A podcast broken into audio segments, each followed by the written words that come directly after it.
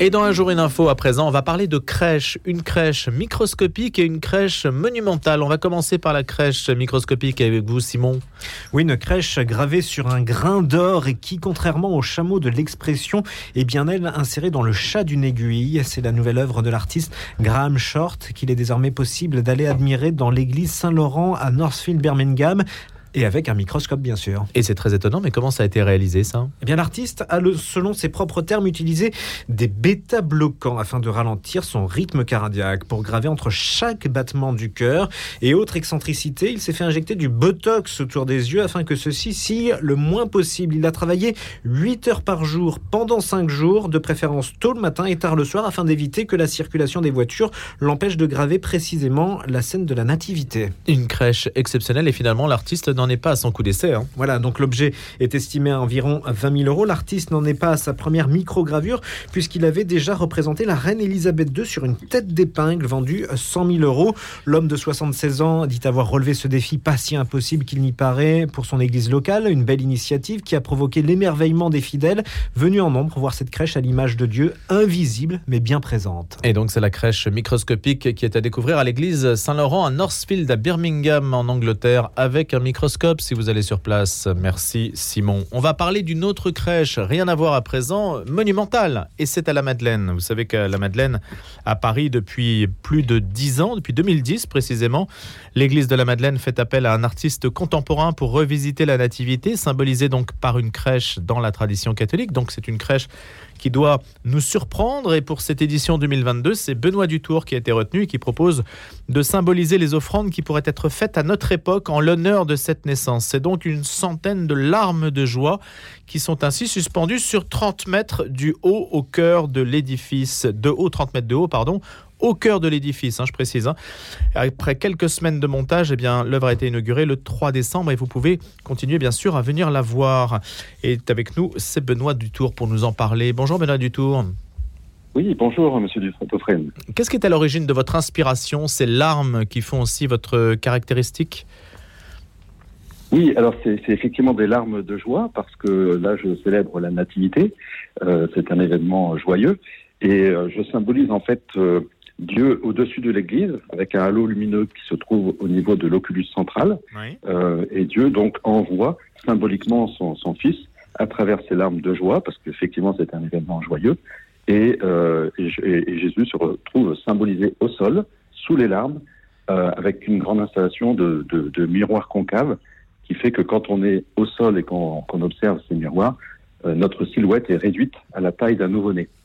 Que symbolise, euh, Benoît Dutour, ces énormes gouttes, en fait, ces gouttes qui donc sont ces larmes? Alors, euh, effectivement, par rapport à, ce choix de, larmes et ce que j'ai mis dedans, euh, je me suis interrogé en me disant, bah, si jamais Jésus arrivait sur Terre en 2022, quelles seraient les offrandes que l'on apporterait au nouveau-né? À l'époque, il y a 2000 ans, c'était de l'or, de la myrrhe et de l'encens, donc des objets extrêmement précieux, coûteux. et aujourd'hui, et là c'est très personnel, je me dis, ben, si jamais ça arrivait en 2022, ce serait plus des, valeurs, c'est-à-dire la richesse, la beauté et la fragilité. Hein. pourquoi la richesse? Parce que 2000 ans après, ben, c'est toujours quelque chose qui est important, qui gouverne le monde, qu'on le veuille ou non. Euh, la beauté parce que je trouve à titre personnel que on passe trop de temps et on se focalise trop sur des sujets euh, parfois anxiogènes, euh, stressants, et on, on, oublie le beau. Et puis la fragilité la fragilité parce que, parce que notre écosystème, notre Terre euh, devient de plus en plus fragile euh, avec ces histoires de réchauffement climatique. Et donc, euh, à travers ces trois thèmes, je choisis des objets que j'encapsule dans ces larmes de joie. Et, Benoît Dutour, une question sur la, symbolique de la crèche. Est-ce que la nativité doit nécessairement représenter donc la Sainte Vierge, Joseph, le bœuf, l'âne? Comment l'art contemporain euh, s'empare-t-il de cette, euh, euh, de cette représentation? Est-ce qu'elle doit être explicite? Ce qu'elle n'est pas là, elle est implicite, j'imagine. Ah, complètement, tout à fait. je pense d'ailleurs c'est intéressant qu'à la Madeleine, il y ait les deux en réalité. Il y a une crèche tout à fait classique, explicite, qui est à, la gauche du cœur de l'Église. Et puis il y a, y a, la mienne qui est beaucoup plus effectivement euh, contemporaine, euh, même conceptuelle, et qui se trouve au centre. Euh, L'un n'empêche pas l'autre. Moi, ma démarche, c'est effectivement, euh, c'est plus de travailler sur les, les concepts, sur l'élément fondamental qui est vraiment la notion et l'importance de la nativité. Euh, voilà, c'est vraiment euh, Jésus que j'essaie de symboliser et de faire en sorte que les visiteurs euh, puissent se projeter et s'accaparer la, la, la, problématique de la nativité et de la présence de Jésus. Jésus, c'est pas c'est pas quelque chose d'un peu justement distant. Euh, euh, à nouveau-né sur un petit couffin dans un coin, euh, sur une armoire ou, ou, une étagère, dans une crèche classique. Pour moi, c'est vraiment quelque chose qui est incarné et qui est maintenant, et on est tous enfants de Dieu. Merci beaucoup d'avoir été avec nous. Benoît Dutour, installation artistique inédite donc à la Madeleine pour ce mois de décembre, Noël 2022. Puis on aura l'occasion de reparler, Benoît Dutour, vous qui êtes artiste contemporain, du mémorial pour Notre-Dame de Paris qui vous occupe d'ici 2024. Ce sera dans le cadre donc de nos sujets consacrés à Notre-Dame de Paris. Mais là, c'est la Madeleine pour la crèche. Merci. La question du jour. On renoue avec l'actualité sportive palpitante qui est évidemment celle du jour. C'est le match France-Maroc. Que vous aimiez le foot ou que vous ne l'aimiez pas, peu importe. On est obligé forcément d'en parler parce que un match de foot de cette nature-là, une demi-finale de Coupe du Monde, ça n'est pas tous les jours. Et puis aussi, nos contemporains vibrent. Des millions de personnes vont se retrouver devant la télévision, 10, 12, 15, 20, on ne sait pas. Bonjour François Morinière. Bonjour Louis, bonjour à nos auditeurs. du journal L'équipe, ça va être dans les audiences les meilleures de l'année peut-être hein, pour TF1 bah, ça sera la meilleure de l'année avant la finale. Si il y a les Miss France, France bientôt. Finale. Il y a les Miss France quand même qui concurrence, mais ça va être dur cette année. Je pense qu'on sera avec un à 20 heures en plus, c'est parfait comme horaire, donc ça sera probablement pas loin de 20 millions de personnes. Oui, c'est 20 heures, il faut le préciser. Alors France-Maroc, c'est une affiche complètement improbable. Inédite, enfin, c'était euh... improbable. Personne n'avait misé là-dessus avant ce soir. Personne n'avait misé là-dessus pour deux raisons. D'abord parce que c'est la première fois qu'un pays africain arrive en demi-finale, donc euh, grande première. Et puis probablement pas non plus pour la France, qui avait beaucoup de blessés, qui arrivait un petit peu euh, de traviole, je dirais, à la Coupe du Monde, et donc euh, sans, sans, ambition déclarée. Donc, donc Karim Benzema qui n'est pas là, par exemple. Kanté, Pogba, donc de, pas mal de, de joueurs emblématiques qui n'étaient pas là. Finalement, probablement, ça a été une, un, mal, un mal pour un bien. Vous l'aviez vu en demi-finale, vous, la France, au départ? L'Argentine, je me souviens, vous aviez dit qu'elle irait loin. Oui, l'Argentine était. Bah, vous savez, il y a un, je l'avais dit parce qu'il y a un système euh, de prédiction euh, par l'intelligence artificielle qui a dit que l'Argentine allait gagner. Alors, ah si ouais, bon. On va voir si l'intelligence artificielle a raison. Moi, je le sentais bien aussi pour la, la raison que depuis le début de saison, Paris Saint-Germain, Messi était en pleine forme et donc euh, c'est le métronome, le maître à jouer de l'équipe. Et donc, euh, il est en train d'emmener de, son, son, groupe euh, au sommet. Et puis la France, non, pas forcément, mais moi j'ai bon, une relation d'amitié avec Didier Deschamps qui fait que je pense qu'il a, il a vraiment une capacité à, à créer un esprit d'équipe exceptionnel. Et donc euh, bah, il a fait avec les moyens qu'il avait, qui sont quand même des, des grands joueurs. Hein, faut pas... Il y a quand même des très grands joueurs, et puis il y a Mbappé, comme je vous l'avais dit il y a un mois. Et ça fonctionne. Donc, euh... Force et faiblesse de l'équipe de France euh, François Marinière. Force euh, collective, euh, ambiance qu'on sent très bonne, solidarité des joueurs obéissance au coach. Donc ça, c'est tous les points positifs qu'il a emmené avec lui. Euh, des moments, le point faible, c'est des moments de, de, des moments de faiblesse tactique à des, pendant le match. C'est pas des matchs continus, c'est des, des, coups, des coups de mou euh, qui fait que un peu en défense. Un peu en défense, un peu au milieu de terrain, des pertes de ballon, un peu, un peu de voilà, un peu de relâchement. Et puis ça se remet après sur le courant positif et ça repart. Donc voilà, c'est une équipe qui est pas qui, qui, qui, mène pas son jeu pendant 90 minutes, c'est souvent le cas des équipes, mais qui a des petites, euh, voilà, des petites absences coupables, euh, mais qui se remet dans le, dans le sens du jeu assez vite. Le Maroc, est-ce qu'on peut l'arrêter? Est-ce que les Lions de l'Atlas ben, Les Lions de l'Atlas, ils n'ont rien à perdre, c'est extraordinaire, c'est une équipe euh, solidaire, euh, en pleine, qui donne tout physiquement, avec un très bon coach, et là aussi une très bonne obéissance tactique au coach, je pense que c'est aussi la, un peu la leçon de ces ces, ces, équipes qui, qui, vont loin, c'est qu'il y a une vraie, une vraie vision du jeu qui, s'applique. Donc ils savent, ils savent gagner, ils savent, ils savent tuer le match. Donc voilà. Alors après, je pense qu'ils sont probablement un peu fatigués. Il y a des blessés. C'est aussi comme nous on l'a vécu il y a, il y a 40 ans. Mmh. C'est la, la, difficulté d'enchaîner les, les, matchs et d'arriver dans des endroits qu'on qu'on ne connaît pas. Et donc il faut garder le réservoir émotionnel de côté pour jouer le match comme si c'était euh, un match. Ne pas se laisser inhiber par voilà, ses émotions. Voilà. Alors que pour eux, évidemment, euh, c'est un moment extraordinaire. J'ajoute qu'ils seront soutenus par euh, la quasi-totalité du stade qui sera rouge, rouge, rouge. Bon, Euh, c'est pas la première fois qu'on gagne. Rouge aux couleurs du Maroc, voilà. évidemment. Donc euh, c'est pas la première fois qu'on gagne à l'extérieur, mais ça va quand même aussi jouer en leur faveur. Donc euh, une opposition de style très forte. François, est-ce qu'il y a un risque que le Maroc soit dans le même état que la Croatie hier face à l'Argentine? C'est-à-dire, euh, c'est un peu le match de trop Alors, je ne sais pas si c'est le, le même, euh, les mêmes données. Je pense que hier, la Croatie a eu, euh, a été prise par la, vitesse de jeu de, des Argentins, par des faits de jeu aussi euh, particuliers, un penalty, deux contre pour marquer un deuxième but en cinq minutes. Donc ça a tué le match. Une maîtrise technique exceptionnelle de l'Argentine après. Mais les Croates étaient en très bonne forme physique. Je pense que c'est une équipe qui a- qui a un très bon réservoir. Je pense que là, les Marocains ont- vont, euh, vont devoir s'économiser davantage.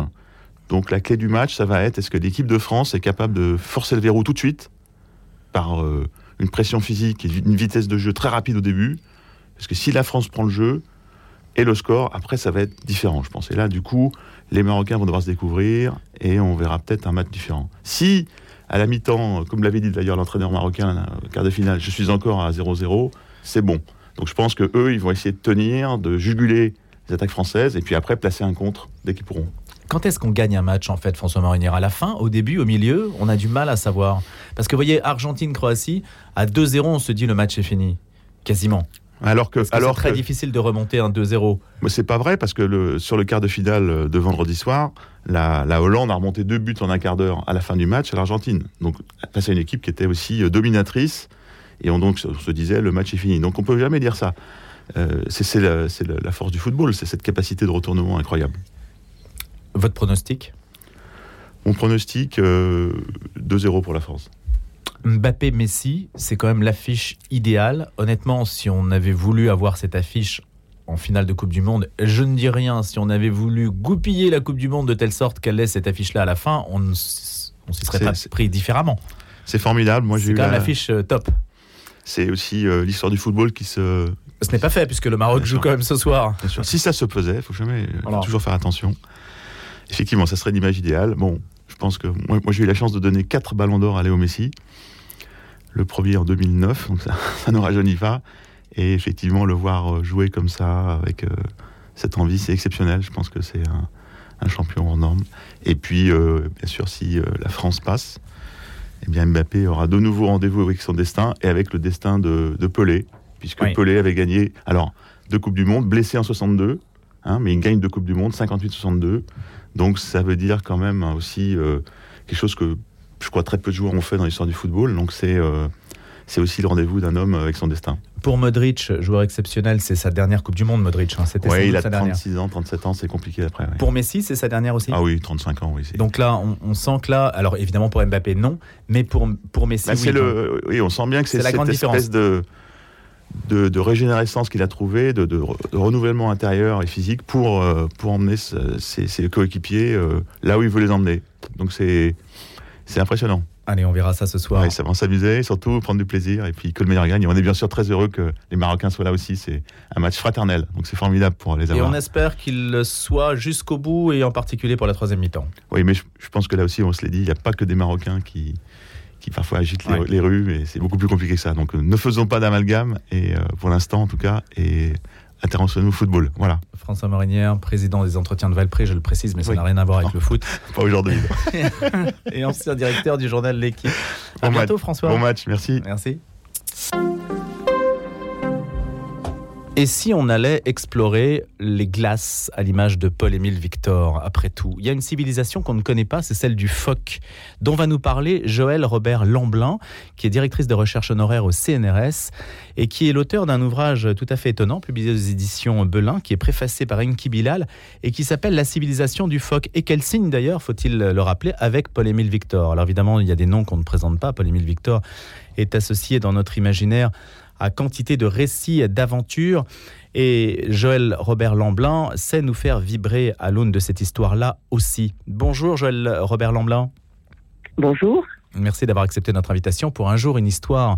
C'est, je le disais à l'instant, la civilisation du phoque. C'est vrai que ça peut paraître un peu insolite et que vous arrivez à la faire vivre. Ça veut dire que là où il y a cet animal, il y a de l'humain qui s'est greffé sur lui, sur sa propre existence?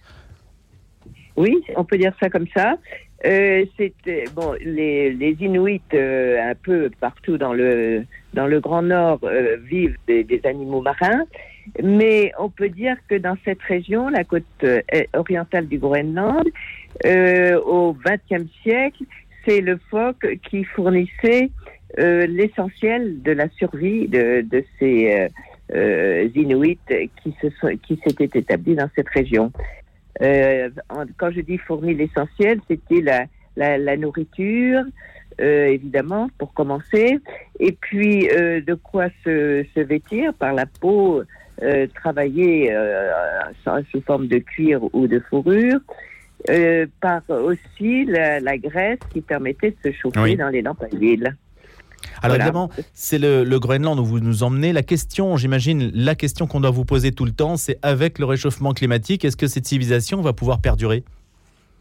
Ah, elle va être euh, déjà, elle est en, en, train de se transformer, de s'adapter. C'est euh, d'ailleurs une, une, des capacités tout à fait extraordinaires de ces populations-là, c'est d'avoir su s'adapter au, au, cours des, des millénaires. Mais euh, là, il y a vraiment des données nouvelles, c'est-à-dire que euh, justement le, le, le phoque euh, n'a plus son son écosystème habituel. Euh, des nouvelles espèces de poissons se présentent. Euh, c'est une c'est une transformation euh, très importante. Les moyens de transport aussi doivent s'adapter parce oui. que le euh, traîneau à chien ne peut plus euh, les aider à se à se déplacer comme auparavant. Il y a tout un chapitre que vous consacrez au chamanisme, à l'aspect donc oui. religieux. Qu'est-ce qu'on peut dire de cette croyance et de la manière dont elle s'organise pour ces populations du monde polaire? Bien, c'est euh, l'idée que le, le, monde est, euh, est, est, animé par, euh, par des puissances invisibles, et, mais très fortes. toute toute partie du, du, monde qui les entoure a, a une, une, un, un esprit, une âme, et il faut avoir la possibilité de de vivre un, un, à côté de ces êtres invisibles et ne pas les hériter, sinon l'homme hmm. euh, risque de euh, vraiment d'en pâtir. Alors, euh, le, les grandes forces de l'univers, c'est évidemment le, la Lune pour commencer, et puis euh, l'esprit la, de, la, de la pluie et, et toutes sortes d'esprits. Le chaman euh, maintenant, il n'y en a plus, malheureusement. Euh, réguler tout ça, la, le bonheur de l'univers et l'apaisement des, des, forces qui pouvaient euh, être en courroux contre les humains qui avaient euh, franchi un tabou et qu'il fallait euh, absolument l'intervention du chaman pour remettre de l'ordre dans tout ça. C'est ça. Alors je le précise, Joël Robert Lamblin, je précise dans cet ouvrage qui est illustré et qui est mm, tout à fait euh, conséquent avec des dessins, des photos euh, qui euh, s'intéressent donc aussi à l'ordre cosmique, ainsi que je le disais à l'instant, l'ordre cosmique oui. et les esprits qui peuplent la nature, le monde des esprits, des êtres surnaturels. Ce n'est pas qu'un ouvrage d'exploration, c'est un ouvrage aussi de compréhension de la culture et c'est ça qui est quand même très important. Un dernier point, une réponse rapide s'il vous plaît. Euh, Paul-Émile Victor aujourd'hui reste un nom encore euh, extrêmement euh, extrêmement présent dans les imaginaires. Oui, parce qu'on l'a, on l'a beaucoup vu en explorateur, mais c'est aussi un excellent ethnologue. Et ce livre révèle justement sa capacité d'observation, sa connaissance de la langue, sa connaissance intime des populations et puis sa façon de, nous le faire vivre par ses croquis extraordinaires. Donc j'ai eu la chance de, mettre en valeur tout en ajoutant ma, ma propre ça. participation, mon, mon expérience personnelle d'une évolution que j'ai connue sur 40 ans euh, entre 1967 et, et 2007. J'ai suivi cette population, son entrée dans le monde occidental et euh, mmh son abandon du nomadisme et puis maintenant jusqu'au réchauffement climatique. Merci beaucoup d'avoir été avec nous, Joël Robert Lamblin, pour nous en parler. Avec donc Paul-Émile Victor, La civilisation du phoque aux éditions Belin. Vous étiez l'invité d'un jour une histoire.